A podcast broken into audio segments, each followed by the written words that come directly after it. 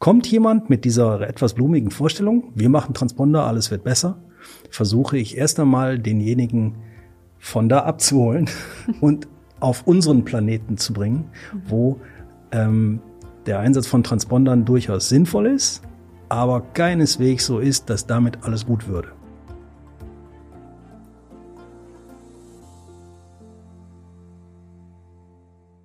Herzlich willkommen zu einer neuen Folge Industrie 4.0, der Expertentalk für den Mittelstand. Ja, eines der, sag ich mal, spannendsten Themen in so einer Smart Factory, Digital Factory ist ja, diese Prozesse dort zu digitalisieren, zu automatisieren, zum Beispiel mit Ortungstechnologien wie RFID. Und gerade wenn man dann so ein RFID-Projekt gemacht hat, dann ist es am Ende manchmal ein bisschen wie Magie, wie diese Prozesse funktionieren. Ähm, wir schauen uns heute aber auch an, warum diese Projekte vielleicht äh, auch teilweise mit Vorsicht zu genießen sind und warum RFID-Transponder auch eher One-Trick-Ponys als ähm, der supermagische Gegenstand schlechthin sind. Und darüber spreche ich heute mit meinem Kollegen Jens Malzo. Hallo Jens, schön, dass du da bist. Hallo Andrea. Du bist Geschäftsführer der L-Mobile Systeme in Bonn. Genau. Und äh, sag mal so ein bisschen unser interner RFID-Projekte-Spezialist. Sozusagen, es ist mir irgendwie in die Hände gefallen und äh, nicht, dass ich das geplant hätte, aber meine Affinität für Technologie und besonders für Technologie, die neu und unerforscht ist, da war ich wohl die äh, Wahl der Zeit. Und jetzt habe ich inzwischen relativ viele Transponder-Projekte gemacht und habe buchstäblich alles erlitten, was man da so äh, finden kann. Sehr gut, das schauen wir uns gleich genauer an. An der Stelle nochmal an euch der Hinweis, auch die Folge gibt's wie immer als Podcast bei Spotify, iTunes und Co. zu hören. Also falls ihr keine Zeit für das lange Video habt, dann hört euch einfach das auch gerne mal an. Gut, Jens, möchtest du noch irgendwas zu deiner Person oder zur L-Mobile-Systeme sagen? Was macht ihr eigentlich so? Ich bin äh, im Grunde meines Herzens bin ich Programmierer. Das äh, mache ich heute viel weniger, als ich das mal gemacht habe. Und äh, aus dieser Geschichte heraus befasse ich mich viel mit Technik und Technologie und ähm, mache viel in der Vorarbeit von der Produkterstellung. Das heißt, ich verwandle Ideen oder Anregungen in Machbarkeitskonzepte und in, in Quellcode und dann entlasse ich das in die Freiheit und suche mir das nächste Spannende. Und äh, Transponder sind etwas, das gibt es im Grunde im Markt seit, sagen wir mal, acht oder zehn Jahren.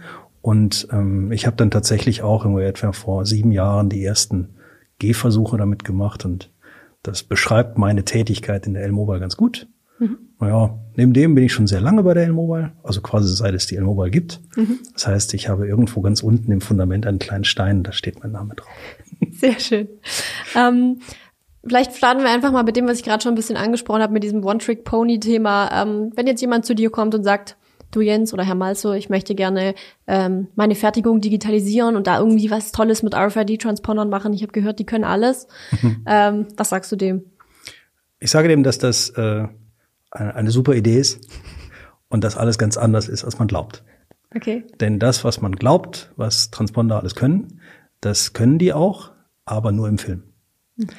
In der Realität, also in der Welt, in der wir leben, in der Industrie, da können Transponder erst einmal gar nichts. Hm. Die können nichts, die sind. Also das heißt, die haben eine einzige bestimmende Eigenschaft und das ist ihre Seriennummer. Und ansonsten können die gar nichts. Die sind irgendwo und dann sind sie irgendwo anders und können tun die gar nichts.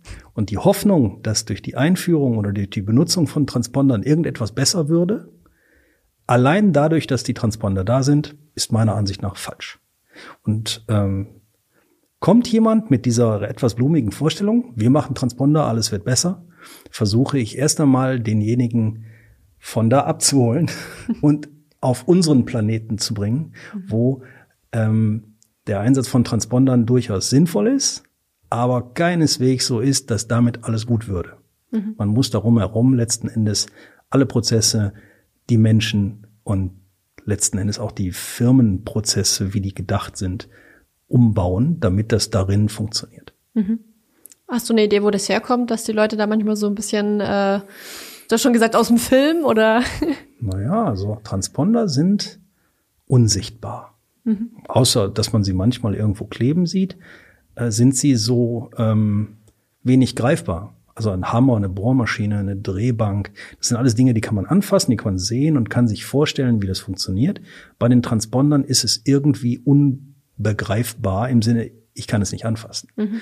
Und die Menschen machen sich Vorstellungen, sie sehen Filme, wo Dinge passieren, die absolut absurd sind und können nicht trennen zwischen dem, was sie glauben und dem, was das suggeriert und was das wirklich tut, weil ihnen das physikalische Verständnis fehlt. Mhm. Und so entstehen Mythen. Und was können jetzt diese Transponder? Also ich meine, du hast schon gesagt, sie können existieren, sie sind da. Genau. Was kann ich jetzt an Daten, sage ich jetzt mal, was können die mir schenken? Die Transponder, die bezahlbar sind in großen Mengen, können nicht können nichts außer ihrer Identität preisgeben. Mhm. Das heißt, ich kann fragen, ähm, welcher Transponder liegt hier vor mir? Mhm. Oder welche 100? Das mhm. ginge auch noch. Ähm, ich muss den Transpondern eine Bedeutung verleihen, indem ich weiß, der ist verknüpft mit dem Gegenstand, mit mhm. diesem Paar Schuhe, mhm. mit diesem Karton, mit dieser Palette, mit diesem Auftrag. Mhm. Und ähm, als Folge dessen, wenn ich den wiederfinde, weiß ich, ich sehe den Transponder, also sehe ich das, was ich damit verbunden habe. Mhm. So. Schon diese Verbindung macht nicht der Transponder. Die passiert nur in meiner übergeordneten Logik. Mhm. Und der Transponder macht gar nichts. Der ist einfach nur da. Und ich verfolge den durch den Raum. Ja. Und, und äh, sehe, wie der sich bewegt. Und ich mache Schlüsse oder ich schließe durch die Existenz von dem Transponder auf das, was dem wohl widerfährt. Mhm. Also ich sage mal ein einfaches Beispiel. Ich sehe den Transponder vor der Farbkabine und ich sehe ihn dahinter. Dann habe ich eine Vorstellung, davor war er weiß und dann ist er rot. Mhm. Weil ich weiß, welche Farbe gerade gesprüht wird. Mhm. Um das mal begreifbar zu machen. Aber der Transponder macht in diesem Prozess gar nichts. Er ist nur da. Genau. Ich muss um den Transponder herum einen Prozess bauen, der das alles hergibt. Mhm. Und ähm, insofern, also das ist sozusagen mein, mein Ansatz, ich sage, die Transponder tun nichts. Mhm. Und die teuren, also diese hochwertigen Transponder, die sich in hochwertigen Gütern befinden, nehmen wir mal einen Audi A8, diese Transponder, ja. die können auch Dinge speichern. Die wissen Dinge und die können die auch ähm, wieder preisgeben. Also ja. Deswegen kann ich auch meinen Autoschlüssel beim Autohändler auf den Tisch legen und der weiß, wie viel Kilometer der Wagen gefahren hat. Das sind so Dinge, die kann ich mit sehr hochwertigen Transpondern durchaus tun. Für den industriellen Einsatz ist es aber vergleichsweise kostspielig mhm. und rechnet sich dann unter dem Strich nur selten. Mhm. Wie würdest du denn jetzt sagen, mit welchen Erwartungen, mal abgesehen davon, dass der Transponder alle ihre Probleme lösen sollte, könnte, ähm, gehen die Leute sonst noch in so ein RFID-Projekt häufig rein? Oder ist das schon die Haupterwartung? Es gibt mehrere Ansätze. Der erste ist, ich habe Werkstücke, Gewerke, die ich nicht bekleben kann. Also egal, wenn ich jetzt zum Beispiel auf ein Stück Metall etwas aufklebe und das Metall dann im Glühofen glühe, dann ist das Label weg. Der Transponder ist noch da.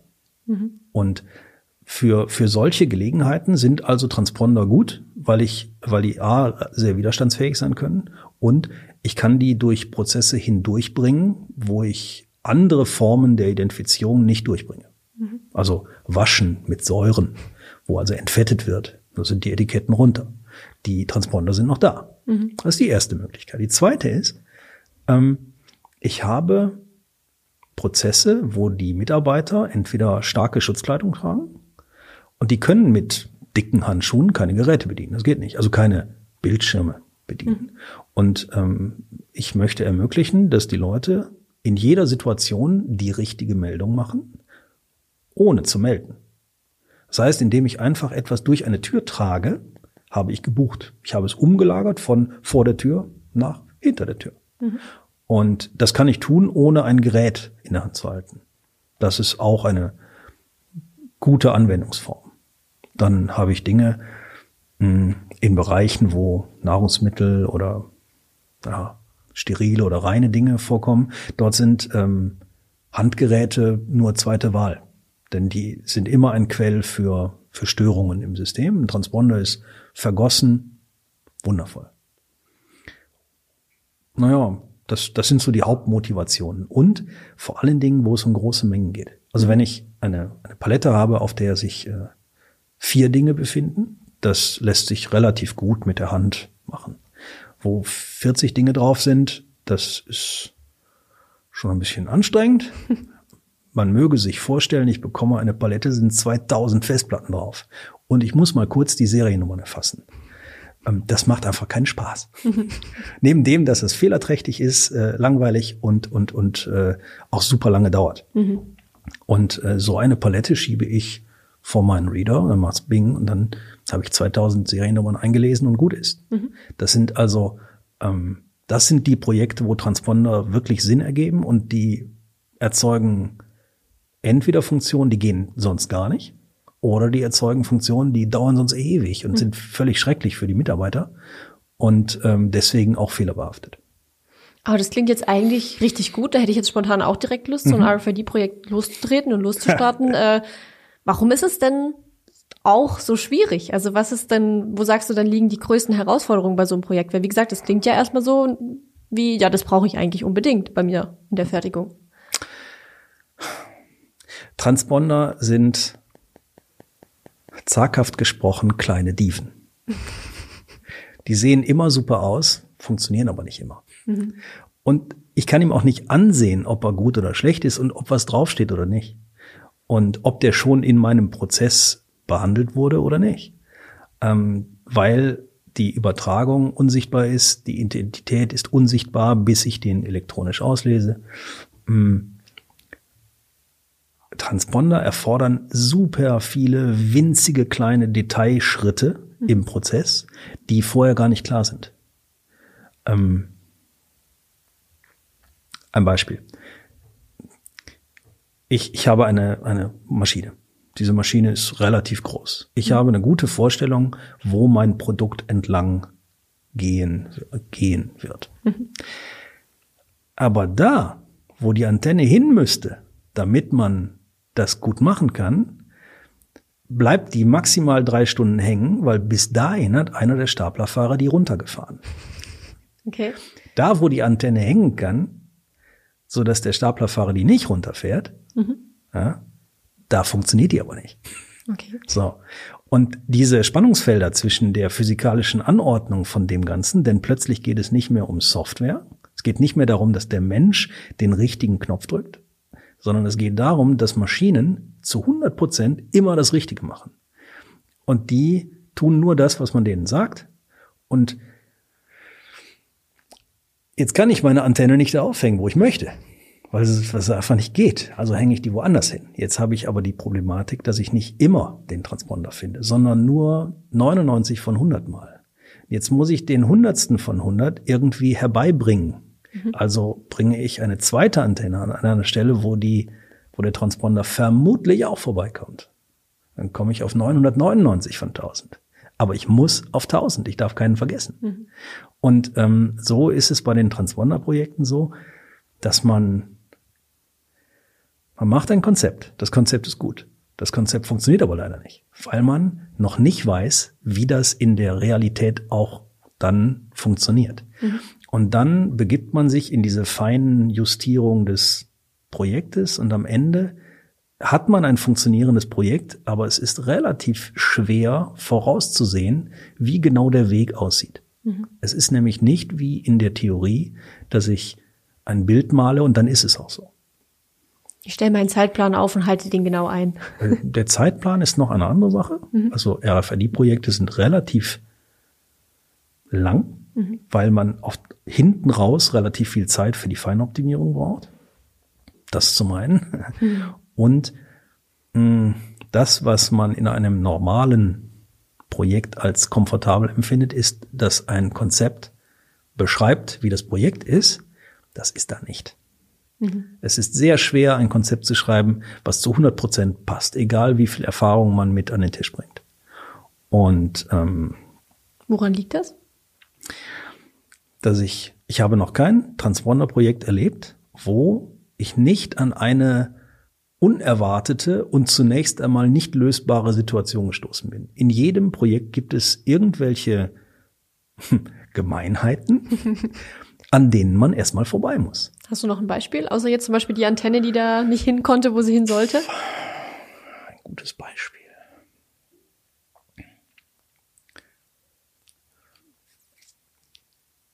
Die Beladung eines LKWs. So. Man stelle sich also vor, es gibt eine Rampe und der LKW steht mit dem Rücken dazu und man belädt das. Ich hatte gesagt bekommen, unsere Mitarbeiter räumen die Ware in den LKW. So stand das auch im Konzept. Dann habe ich herausgefunden, äh, also nachdem alles gebaut war, die Software war gebaut, die Antennen waren angebracht, alles war wunderbar. Räumen heißt, die Leute fahren mit 20 Stundenkilometer durch einen zweieinhalb Meter langen Tunnel. Also man hat circa eine halbe Sekunde Zeit, um den Transponder zu erkennen. Mhm. Und das reichte schlicht nicht. Die Reader können so schnell nicht lesen. Mhm. Das, das können die physikalisch nicht. Aber die Mitarbeiter waren noch keineswegs bereit, langsamer zu fahren. Klar. Denn die Geräte konnten nur fahren oder stehen. Die hatten kein Gaspedal. Okay. Die drückten den Schalter und fuhr das Ding. Mhm. Ja, was tun? Ja, man kann auch den Tunnel nicht länger machen. Und wir haben dann uns jede Menge Tricks ausgedacht und am Ende funktionierte das. Und das funktionierte tadellos. Wir haben jede, jede Ladung mitbekommen. Mhm. Und dann war dieser Tag, an dem der LKW kommt, dessen LKW-Hänger aus Aluminium ist. Und dann fuhr der an die Rampe und dann sahen wir, da brauchte gar kein Stapler fahren, sahen wir um die 1500 Transponder. Das waren nämlich die im Lager. Also das heißt, das Aluminium hat sich da irgendwie. Das war eine Antenne. Mhm. Der hat sozusagen eine riesige Antenne hinten an unsere Antenne geschraubt und nichts ging mehr. Mhm. Und äh, das ist stellvertretend für all das, was in einem Transponder-Projekt passiert, was man nicht im Griff hat. Mhm. Und ähm, rein rechtlich hätte dieser, dieser LKW gar nichts machen dürfen. Das war mhm. falsches Material. Das wusste der LKW nur nicht. Der konnte nämlich nicht lesen. Okay. Naja, und also in Summe hat das Projekt dann relativ lange gebraucht, bis wir auch das kompensiert hatten, mhm. wieder durch Software und mh, mm, ja, also das gibt einem mal so eine so einen Eindruck davon, was alles äh, in Anführungsstrichen schiefgehen kann. Mhm.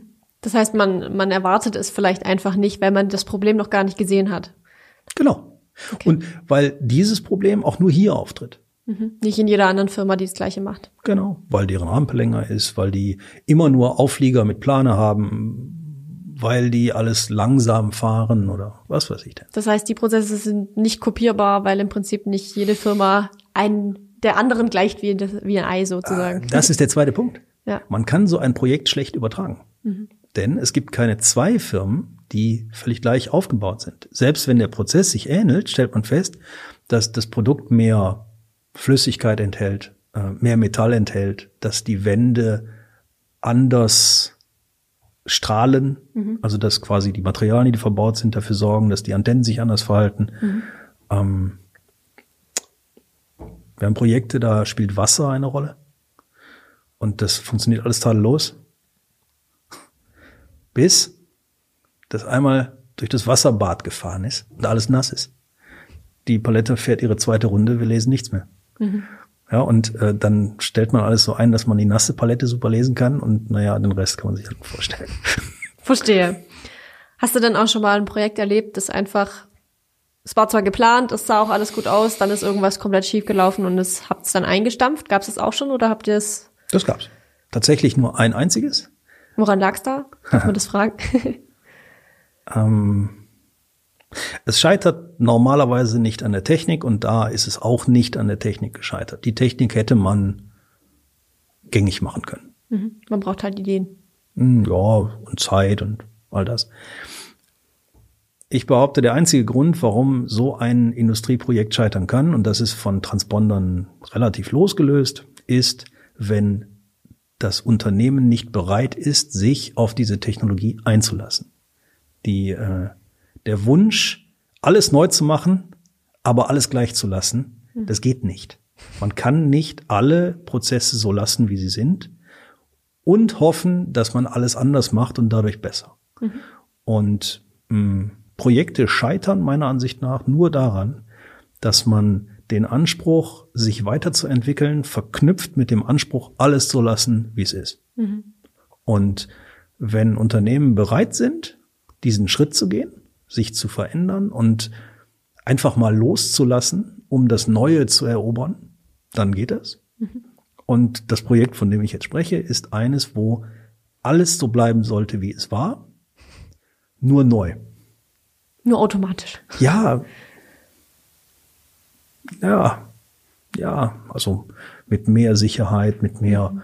Prozesssicherheit, mit mehr Bedienkomfort äh, und alles in Farbe und dazu Musik. Mhm. Aber alles Alte sollte so bleiben, wie es war. Heißt, ich möchte gerne so schluderig buchen wie in den letzten 20 Jahren. Ich möchte gerne äh, am liebsten gar nicht buchen. Also das muss auch gehen, wenn ich alles falsch mache, muss trotzdem alles richtig funktionieren. Mhm. Ähm, was keine Rolle spielt, solange ich keine präzisen Werte erfasse. Ähm, das geht einfach nicht. Das heißt, die Bereitschaft muss auch da sein, dann, wie du gerade schon gesagt hast, eben was zu verändern, die Prozesse neu zu gestalten, eventuell und da eben einfach neue Wege zu gehen. Naja, ist so ein bisschen das Missverständnis beim Transponder ist, dass der alles besser macht. Hm. Vielleicht ist das Missverständnis bei einem Projekt auch, dass wir, wir machen nicht ein Projekt beim Kunden, hm. sondern wir helfen dem Kunden, sein Projekt zu machen. Wenn wir die ganze Arbeit tun, ist nichts geholfen. Der Kunde will das nachher benutzen und der ist es, der das Projekt betreibt. Mhm. Und wir helfen dabei. Mhm. Und das ist der richtige Modus. Also eher eine Dienstleistung oder eine Beratung eher und natürlich auch mit mit anpacken wahrscheinlich, wenn es drauf ankommt. Es ist ein bisschen so, als würde der Schwimmtrainer sagen, geh raus, das wird alles nichts, ich schwimme die Bahnen. Ja. Das hilft aber du bist nicht. zu langsam. Genau, das hilft aber nicht. Ja. Und so ist das hier auch. Also ähm, Projekte funktionieren, wenn der Kunde tatsächlich voranschreitet in seinem Wunsch, sich zu verändern. Mhm. Und du hast jetzt schon so ein bisschen die Mitarbeiter mal anklingen lassen. Wie muss ich die bei so einem Projekt mitnehmen? Du hast ja schon gesagt, es passiert viel, es verändert sich viel. Ähm, kann ich da einfach sagen, ihr kommt morgen wieder und dann machen wir alles anders? Wahrscheinlich nicht. Oder vielleicht doch. Wie ist deine Erfahrung? Hm. Von den Technologien, die wir einsetzen, und wir setzen viele verschiedene Technologien ein, sind die Transponder die, die am besten rüberkommen. Mhm. Transponder sind etwas, was das Leben erleichtert, also wenn sie denn gut funktionieren. Ähm, der Mitarbeiter muss weniger EDV-artige Tätigkeiten tun. Also es fängt schon damit an, dass er nichts tun muss. Hm. Mhm. Außer das tun, was er immer tut. Und ähm, es passiert elektrisch und was man nicht verhehlen darf, er kann ja nichts falsch machen. Der Mitarbeiter macht, was er macht. Und wenn es nicht geht, dann liegt es an der Technik. Mhm. Sehr gut, wenn man den Schuldigen schon vorher kennt. Daher ähm, kommen Transponder in der Vermittelbarkeit von neuen Technologien gut an. Mhm. Denn es hat kaum was mit Überwachung zu tun, denn die ähm, Identität des Menschen und des Transponders haben keine keine Schnittstelle. Die, die berühren sich nicht. Mhm. Und ähm, folglich nimmt der Mensch das auch nicht als Eingriff in seine persönliche Sphäre wahr. Das, was in anderen Fällen schon mal vorgekommen ist. Und äh, naja, und eben auch, es macht auch das Leben leichter. Ich brauche nichts zu tun, außer die reine Tat. Ich trage etwas von hier nach da und damit ist es mhm. passiert. Also müsste man sagen, Transponder sind in der Vermittelbarkeit supi. Mhm.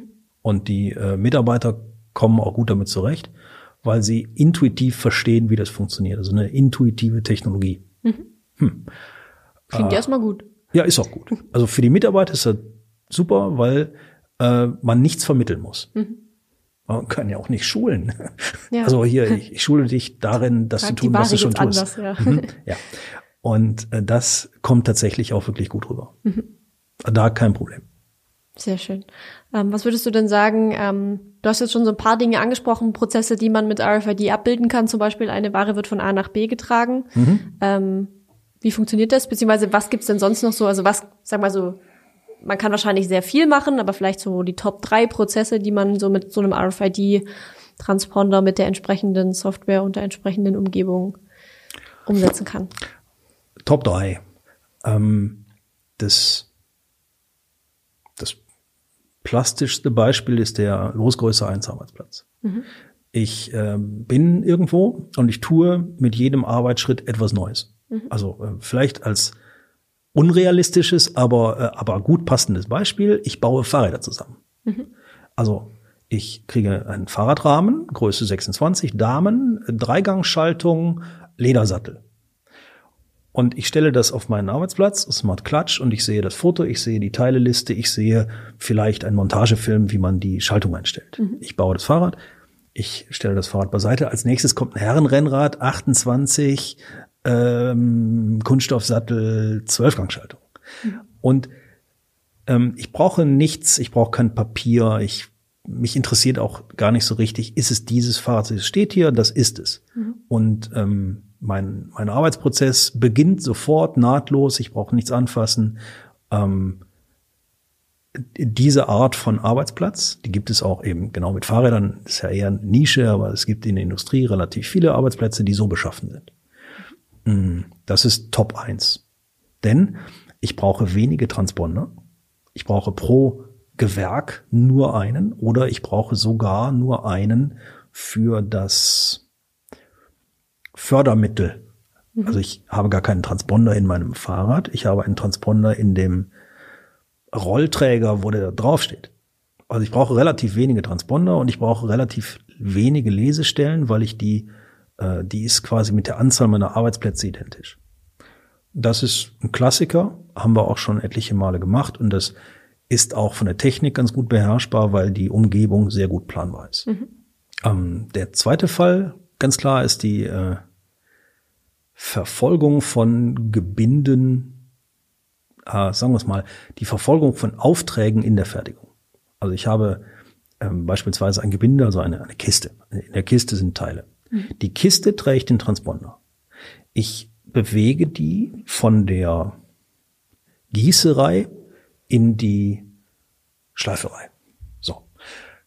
Und eigentlich interessiert mich nicht so sehr, wie lange ähm, jemand daran gearbeitet hat oder wie viele Teile das sind. Ich will einfach nur wissen, ähm, wo ist der gerade? Mhm. Das heißt, ich verfolge etwas durch den Raum und eigentlich möchte ich gar nicht, dass jemand dazu melden muss, an einen Bildschirm geht und sagt, äh, das ist der Auftrag und es sind so viel Stück und ich bin der Peter. Mhm. Das interessiert mich alles gar nicht. Ich will einfach nur wissen, wo ist der gerade, weil ich weiß, wenn er am Ende dort ist, dann dauert's noch vier Stunden und dann kann ich dem Kunden sagen, morgen geht's raus. Mhm. Ähm, das ist auch ein Klassiker, das ist nämlich die klassische Ortung. Mhm. Dort äh, ist einfach eine klassische Anordnung. Ich habe also letzten Endes Türen. Auf jeder Seite ist eine Antenne. Mhm. Und wenn ich von hier komme und da rausgehe, weiß ich, jetzt ist er da. Mhm. Also das ist die klassische Auftragsverfolgung und das ist das zweithäufigste Projekt, was es gibt. Mhm. Mm. Und das dritte, mhm, Top 3, ne? Du darfst dir auch noch als drittes dein Lieblingsthema ah, auswählen. Mein Lieblingsthema. Wenn du einen hast. Ach, mein Lieblingsthema. Ich kaufe meine Ware von sehr unterschiedlichen Lieferanten. Und eine der wertlosesten, also vom, von der Wertschöpfung her schlechtesten Prozesse ist meine Warenannahme. Mhm. Ich bekomme Ware, am besten einen ganzen LKW voll, und dann muss ich qualifizieren, was das ist. Dann nehme ich den Lieferschein und vergleiche, stimmt das mit dem Lieferschein überein? Und dann buche ich das ein und dann verteile ich es in meinem Werk. Es muss sein, dass jeder Industrie, also jeder Industriebetrieb tut das und tut das verschieden effizient. Dann muss das Ganze noch durch die QS oder was mhm. immer. Und dieser Prozess, der ist zäh. Man muss sich super konzentrieren. Also die Leute, die da arbeiten, ich sag mal, nach vier Stunden sind die weich gekocht dann brauche ich einfach einfachere Dinge und dann passieren Fehler. Und es war schon immer mein Wunsch, dass man irgendwas macht, was das wegschafft. Ich möchte gerne Wareneingang machen, so buff, da sind die Sachen und dann mhm. stimmt's auch. Und dazu muss ich die markieren. Ich muss schon vom Lieferanten Ware bekommen, von der ich weiß, was das ist. Und zwar im Detail. Nicht nur im Großen und Ganzen, sondern äh, ich will ganz genau wissen, das da ist das da. Mhm. Und dann muss da ein Transponder rein.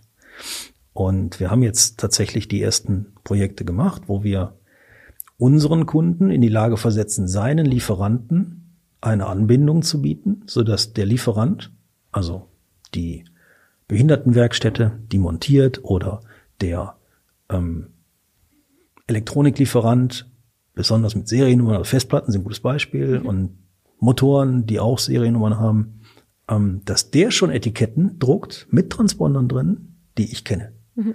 Also nehme ich die Palette einfach, schiebe die unter meinen Reader und voilà, ich weiß, was da drauf ist und ich weiß das ganz genau. Mhm. Ich weiß, wie viele, ich weiß, welche Seriennummern, ich weiß in Summe, wie viel auf der Palette stehen. Hinein, 21, 22, 23, buchen, fertig. Mhm. Das ist mein absoluter Liebling. Ja. Weil da annähernd, annähernd der Fall ist, dass Transponder gut und hilfreich sind mhm. und man nichts machen muss. Das ist auch gut. Man braucht allerdings die Vorbereitung. Ich sage mal, das Schwerste an dieser Art Projekt ist es, die Lieferanten zu überzeugen, dass das eine gute Idee ist. dass sie das da reinpacken müssen. Naja, um es beim Namen zu nennen, ich verschiebe die Arbeit, die mein Mitarbeiter im Wareneingang tun muss, zu meinem Lieferanten mhm. und der muss die auch noch bezahlen. Also dem Lieferanten gegenüber ist das eher eine Verschlechterung. Mhm. Aber ich finde den Prozess trotzdem gut. Vielleicht kann der ja dann auch wieder bei sich einen RFID-Prozess integrieren und dadurch haben genau. dann alle was davon. Ja, ja, irgendwann findet man natürlich den letzten in dieser Reihe, aber naja, man kann. Im besten Fall. Man kann es nicht ja allen recht machen. Das stimmt. ähm, vielleicht schauen wir uns mal noch den Unterschied an ähm, bei diesen ganzen RFID-Projekten zwischen so Greenfield-Projekten und Brownfield-Projekten. Wie gibt's da einen Unterschied oder läuft es immer genau gleich ab oder gibt's Pro und Contra?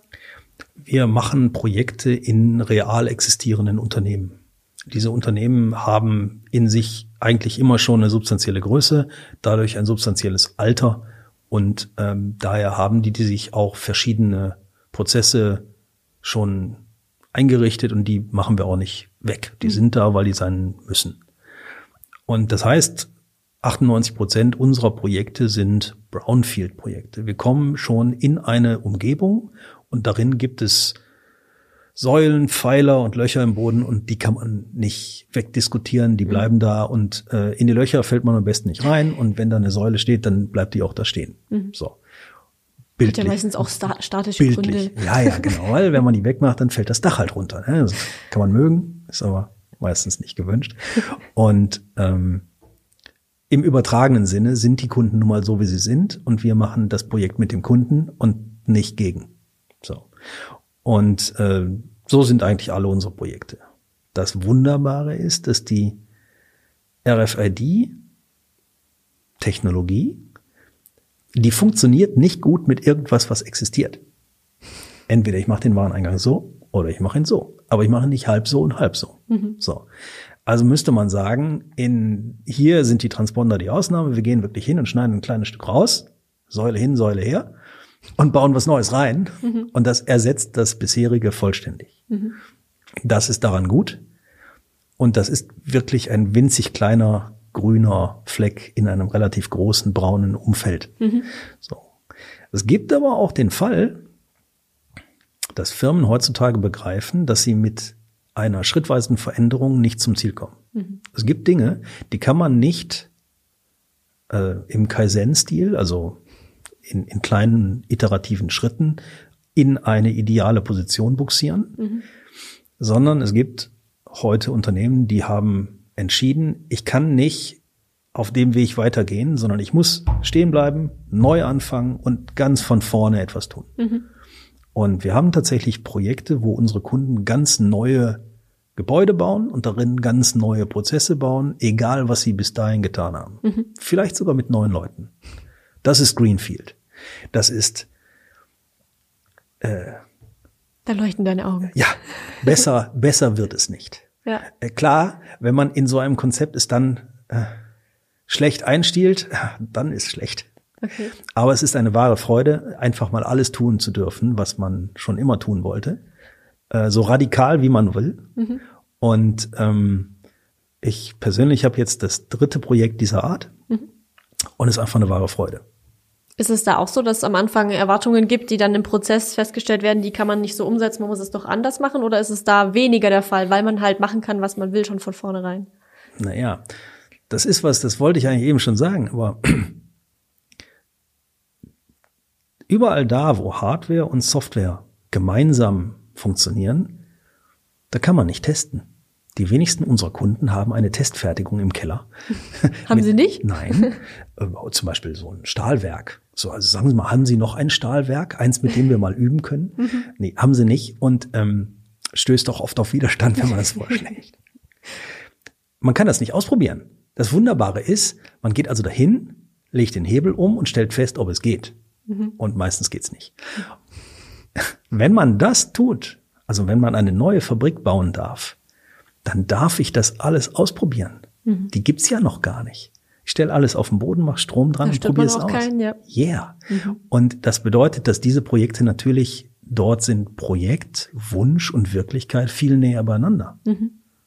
Und äh, das macht schon Spaß. Also das ist so, so, wenn so alle Projekte wären, dann wäre die Welt deutlich einfacher. Okay. Würdest du denn ähm, sagen, dass es in vielen Fällen einfacher, also einfacher ja, aber auch quasi, sag mal, für das Unternehmen am Ende vielleicht sogar besser wäre, sie würden lieber eine neue Fabrik hinstellen und die neu aufziehen, als zu versuchen, an dem Alten irgendwie was so umzustellen, dass es dann irgendwie doch funktioniert? Oder ist es einfach nice to have und die, die Wunschvorstellung, aber manchmal halt einfach auch nicht umsetzbar für die Firma? In einer idealen Welt würde ich sicher bei 50 Prozent unserer Kunden genau den Vorschlag machen. Okay. Aber äh, die ideale Welt ist ja nicht die, in der wir leben. Und ähm, es passiert halt selten. Mhm. Es erfordert eine unternehmerische Entscheidung, ein hohes Maß an Risikobereitschaft und eine starke Vision, das zu machen. Und wenn mir eins von den dreien schon fehlt, dann geht's eben nicht. Mhm. Und die meisten Mittelspendler, die haben ja ihr Geschäft.